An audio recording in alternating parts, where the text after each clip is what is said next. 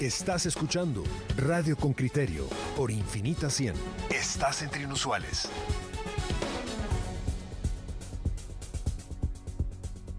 Se une con nosotros a la coyuntura nuestro primer invitado. Se trata de Alejandro Valverde, él es abogado de la Asociación para el Desarrollo Legislativo y la Democracia. ¿De qué se trata? De una organización no gubernamental que trabaja justamente en, en vamos a ver qué me informa aquí, tiene 17 años de existencia, aún no sabemos para qué trabaja, pero eso le preguntaremos a Alejandro Valverde, que ya se encuentra en la línea telefónica. Bienvenido, muchas gracias por acompañarnos. Y antes de, platicar sobre esas inconstitucionalidades que han sido revisadas de manera y concedidas de manera parcial por el alto tribunal, cuéntenos qué es Asociación para el Desarrollo Legislativo y la Democracia, don Alejandro Valverde. Bienvenido. Hola, muy buenos días. Eh, Claudia, Juan Luis, Pedro. Bueno, pues les cuento rapidito lo que hacemos en, en. Tenemos varios programas.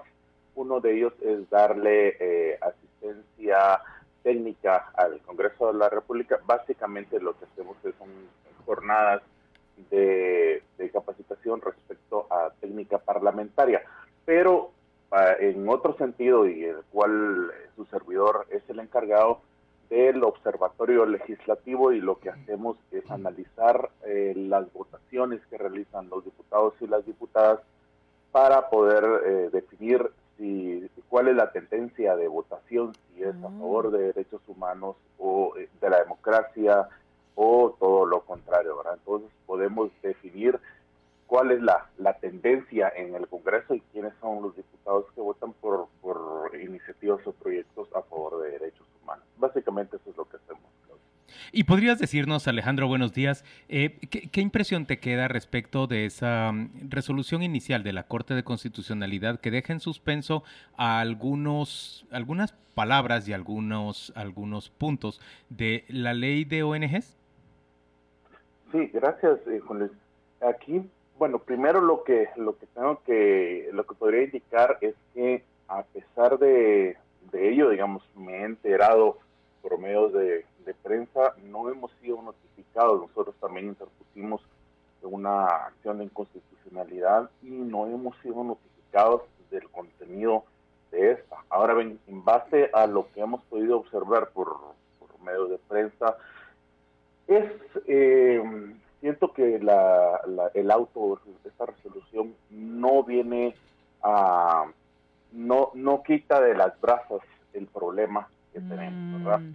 Sí, efectivamente, eh, se va por cuestiones que son sumamente, lo más urgente, digamos, de estar hablando de cancelación, de estar hablando de, control, eh, pero aún así quedan varias varias cuestiones que pudieran resultar bastante lesivas. Por ejemplo, se mantiene el plazo para que las organizaciones deban actualizar sus datos, actualizar sus estatutos, y esto es un plazo de seis meses. Entonces, eh, imaginemos el grueso de organizaciones que tienen que estar llegando, que van a tener que estar llegando a al registro de las personas jurídicas eh, y que pues este registro no se ha caracterizado por ser demasiado expedito en, en, el trabajo que realizan.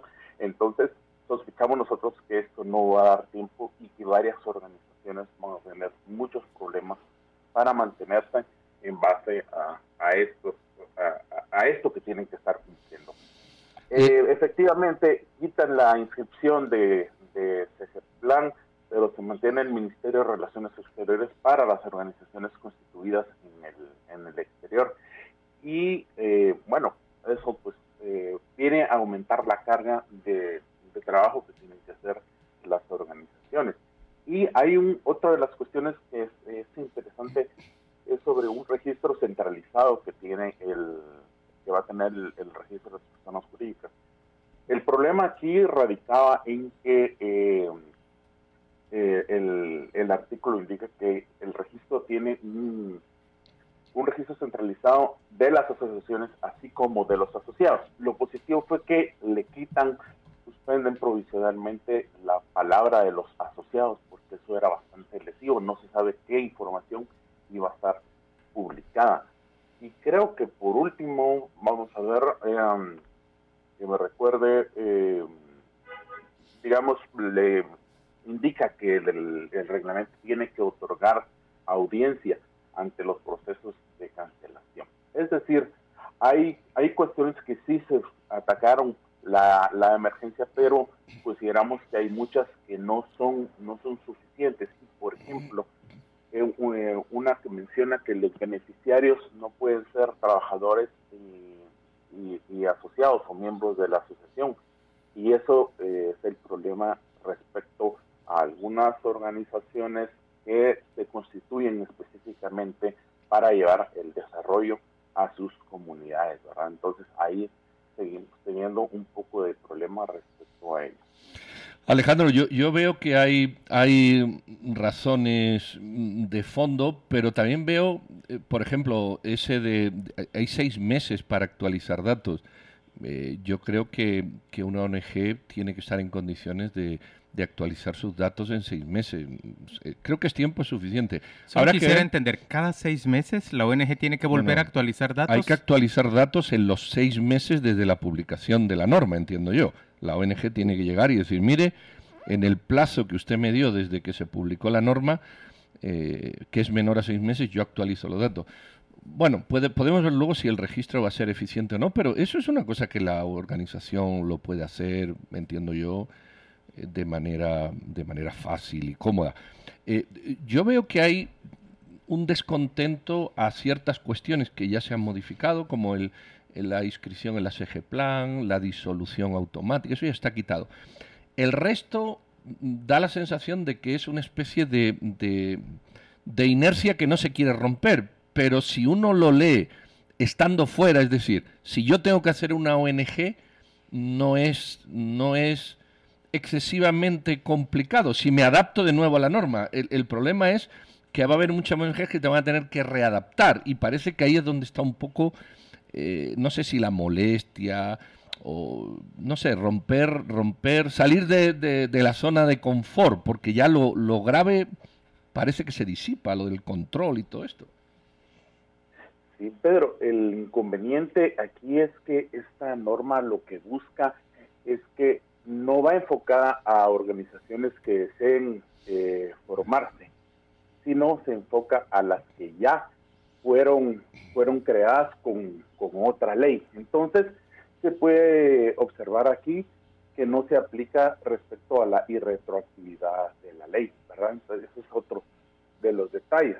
Entonces, no consideramos nosotros que sea, sea ese problema, sino que el problema es que se desincentiva el derecho de asociación en Guatemala en base a todos estos a, todo eso lo que indica lo que indica la norma. Pero no solo se desincentiva sino que además se busca cancelar cuando estas e, esta sanción es de las más graves digamos verdad y estas no pueden aplicarse en, en cuando es necesario imponer otro otro tipo de, sanciones que pues sean menos gravosas y además busca controlar a las, a las organizaciones en base al, a quitarle el financiamiento. Digamos, se quiere conocer cuál es el financiamiento eh, tienen las organizaciones, para qué lo utilizan en base a que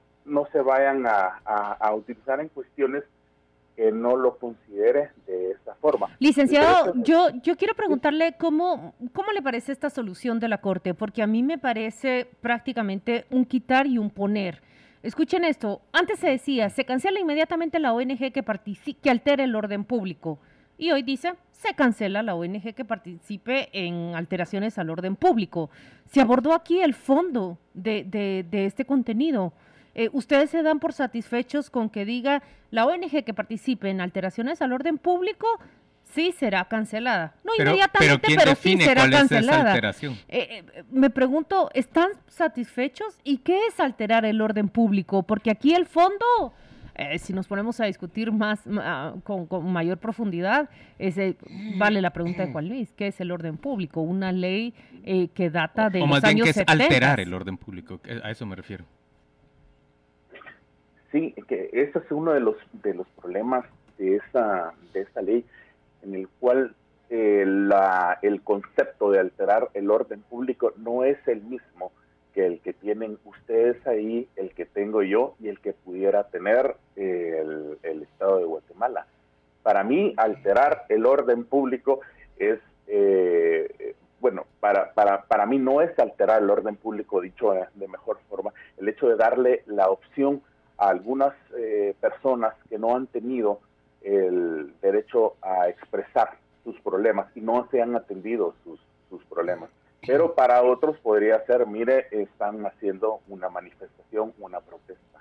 Y eso es, pues, es, es varía, eh, difiere bastante de quién pueda venir esta, este concepto, porque no se especifica de, de ninguna forma, ¿verdad? ¿Cómo lo vemos nosotros, eh, Yo veo de que al final de cuentas eh, esta resolución viene eh, va directamente a los motivos de, la, de una suspensión provisional, ¿verdad? Que eh, atendiendo a la gravedad del, del, caso, ¿verdad? O atendiendo a inconstitucionalidades que sean evidentemente o, manifiestas, o que estas situaciones pudieran desencadenar algunos problemas que puedan eh, traer daños eh, que no puedan solucionarse posteriormente, creo que ataca esos o, quita estos problemas de encima. Por supuesto que esto solo está empezando y la inconstitucional, las inconstitucionalidades, las ocho, tienen todavía un largo camino que recorrer, porque es una es un, una iniciativa, una, un decreto que sí es bastante lesivo con el derecho de asociación de mm. todos y todas, ¿verdad? Mire, y, una pregunta, si, si en este momento le digo, eh, ¿fue salomónica esa corte en decir, ok, vamos a retirar estas palabritas para suavizar más el golpe? Eh, ¿O en realidad ustedes tienen confianza de que a la hora de ir a una resolución de fondo, la corte procure una legislación que sea menos... Eh, que los restrinja menos a ustedes, a las organizaciones no gubernamentales?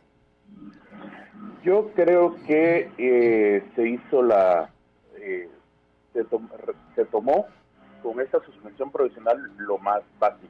A pesar de ello, hay cuestiones que todavía quedan bastante, de bastante riesgo en esta, en el decreto 4-2020. Eh, fue lo más riesgoso, vamos a decir y que por supuesto esperamos que se nos otorgue con lugar la inconstitucionalidad y eso pues pues eh, eh, estaríamos más conformes de esa forma porque hay varios eh, este decreto no tiene lastimosamente no tiene nada positivo que rescatarle las normas de fiscalización que se mencionan ya están ya están en la ley o sea no es absolutamente nada nada positivo se puede hablar sobre una ley de ONGs, excelente, nos podemos sentar a hablar en base a estándares internacionales, porque cuando ustedes analizan los estándares internacionales se dan cuenta que lo que se hace en, Guatemala no va en esa línea, en, en, la línea de protección al, al, derecho a asociación, sino todo lo contrario, ¿verdad? La intención es desincentivar el ejercicio de asociación, eh, cancelar a las organizaciones. ¿Saben qué otra me, recordé recién? De lo que sí se mantiene son el tipo de organizaciones y el cambio de nombre de las organizaciones. Ahora las organizaciones van a tener que tener el, listado del que dice el artículo 4, el largo listado de, de, los tipos que hay de organización e incluirlos en su nombre. Entonces, imagínense, va a ser organización, por decir algo, La Palma ONG Caridad, coma de servicios, coma participativa, coma de incidencia, eso es, al final de cuentas busca desincentivar nada más. Muchas gracias a Alejandro Valbert, abogado de la Asociación para el Desarrollo Legislativo y la Democracia, por acompañarnos esta mañana en Radio con Criterio. Vamos a la pausa comercial y volvemos dentro de muy poco. Miren, eh, Argelia Chilín me está diciendo saludos, Claudia, qué bueno que está. Muchas gracias, Argelia Chilín. Que está Magdalena, que está... Sí, que está Magdalena y, cubilete, y cafecito. Estoy cubilete y cafecito. Muchas gracias, Argelia Chilín. Me sentí un poco... Eh, ¿qué? Debilitada ayer por la mañana, pero ya hoy me encuentro, como diría mi abuelita, pollonaza. Mejor pregúntenle al diputado de la UNE que nunca ha ido al Congreso. Sí, en efecto, Valeriano es eh, un diputado de la UNE, el que según el diario República no asistió a ninguna de las 44 sesiones, pero mire usted, diputado ausente, eh, que sí las cobró. Miren, oyentes con criterio, a ver, aquí tenemos Miguel que nos dice, pienso que definitivamente cuando hay ONGs que de alguna manera insisten o, motivan a través de sus dirigentes o algunos de sus miembros a la destrucción del patrimonio y la propiedad privada, eso es parte de romper o alterar el orden público. Ah, Miguel está dando una... Cuando nosotros preguntábamos qué es alterar el orden público, Miguel nos está diciendo destruir patrimonio destruir patrimonio privado o destruir patrimonio público, eso es... Em, bueno, hay una ley de los 70. Eso es romper el orden público. Ahora, Miguel, la cuestión es, cuando hay una manifestación, por ejemplo, y en esa manifestación, como ha ocurrido en Chile, en Colombia, en Nicaragua, en Cuba, en cualquier parte, ¿verdad? Es, en esa manifestación se producen actos violentos, o en Guatemala también, em, todas las ONGs que participaron en esa manifestación deben ser canceladas aunque probablemente no fue uno de sus miembros el que participó eh, específicamente en la destrucción de, ese patrimonio. Yo creo que es, que es compleja esta situación. Pero fíjate que, el Alejandro, que hemos hablado con él, señor Belver, eh, eh, ponen énfasis las ONGs en el tema del orden público.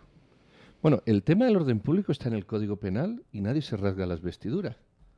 Es decir, parece que cuando el tema del orden público aparece en una legislación sobre ONGs, altera la conciencia de todos, los pone nerviosos, empieza una gran reflexión filosófico-jurídica y todas estas historias. Pero en el Código Penal existe la alteración del orden público. Es decir, ya hoy día exista la ley de ONG o no exista la ley de ONG, la alteración del orden público está en el Código Penal y ahí nadie se rasga las vestiduras. Entonces pareciera que es más una excusa que una realidad. Porque fíjate, aunque no exista, aunque no exista en la ley de las ONG lo de la alteración del orden público, le pueden aplicar a ciertas organizaciones y personas el concepto de, alteración del orden público está en el Código Penal. Luego, ¿cuál es el jodido problema?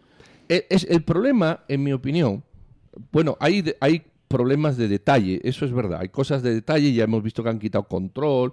El problema es que hay ONGs que no les da la gana de adaptarse, quieren seguir como siguen hasta ahora. Hay ONGs que se han dedicado en este país a crear problemas, las hay, a pagar a gente para que salga a manifestaciones, y hay otras, posiblemente la mayoría, que se han dedicado a, hacer un bien, a proyectar una cuestión, y hay otras que se han dedicado a construir obra pública. Es decir, cuando se pretende regular eso, con errores, no estoy diciendo que la norma sea perfecta, entonces todo el mundo se rasga las vestiduras. En todo caso, yo me preguntaría por qué si existe en el Código Penal es necesario hacer una específica para las leyes de ONG.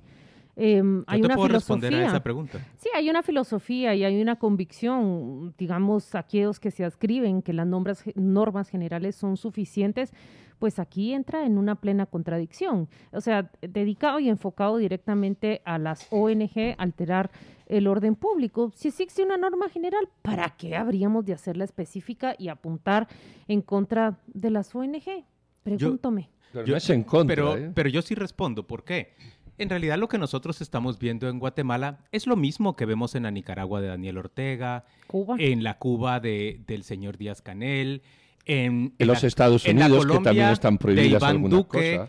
y que no vimos en el Chile del señor Piñera. ¿A qué me refiero? Eh, los regímenes, los sistemas procuran blindarse en lugar de escuchar el malestar ciudadano que se expresa de diferentes formas.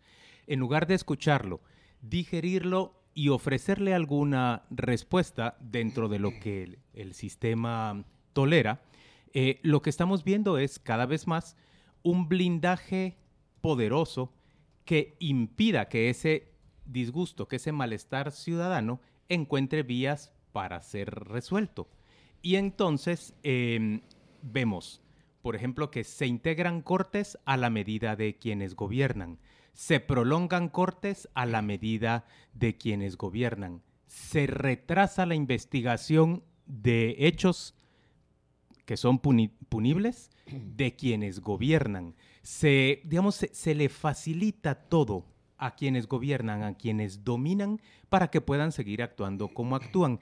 Y se desoye ese, esa voz crítica, ese rechazo. En buena medida, la transformación de la ley de ONGs tiene que ver con ese esfuerzo por cercenarle, por cortarle un espacio de, de libertad de acción a las organizaciones no gubernamentales que representan o que canalizan una parte del disgusto popular.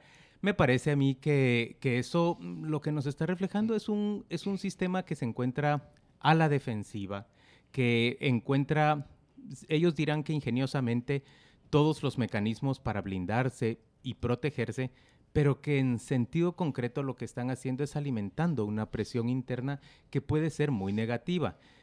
Visto en comparación, Chile, yo sé que, se, que, va hacia una incertidumbre porque no entendemos exactamente qué va a salir de esa Asamblea Nacional Constituyente, pero Chile se está comportando, como nos decía ayer Paco Pérez de Antón, de una manera bastante civilizada, que es darle curso dentro del marco institucional a ese disgusto que se plantea de parte de su población y procurar encontrarle una, una respuesta. Ojalá que la respuesta pues no termine votando al bebé junto con, con, el agua sucia de la bañera, ¿verdad? Que no termine destruyendo un modelo que ha generado riqueza en Chile, pero que sí se logre satisfacer a, a las personas. Y ojalá que en Guatemala lográramos avanzar en lugar de, de ir poniendo cada vez más cortapisas, eh, tratando de dominar cada vez más las cortes, tratando de cerrarle más el espacio a los fiscales que investigan corrupción, tratando, en lugar de, de estar caminando de esa manera defensiva, fuéramos capaces de, de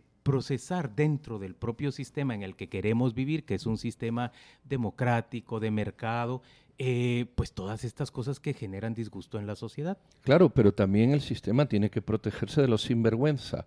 Y aquí hay ONGs que se dedican a alborotar el orden público, a crear problemas, a financiar manifestaciones, rupturas contra hidroeléctricas, contra minería, se dedican a eso, a alborotar el orden público, a destruir una sociedad que pretende avanzar, a crear subdesarrollo. Y parece que eso no lo queremos ver.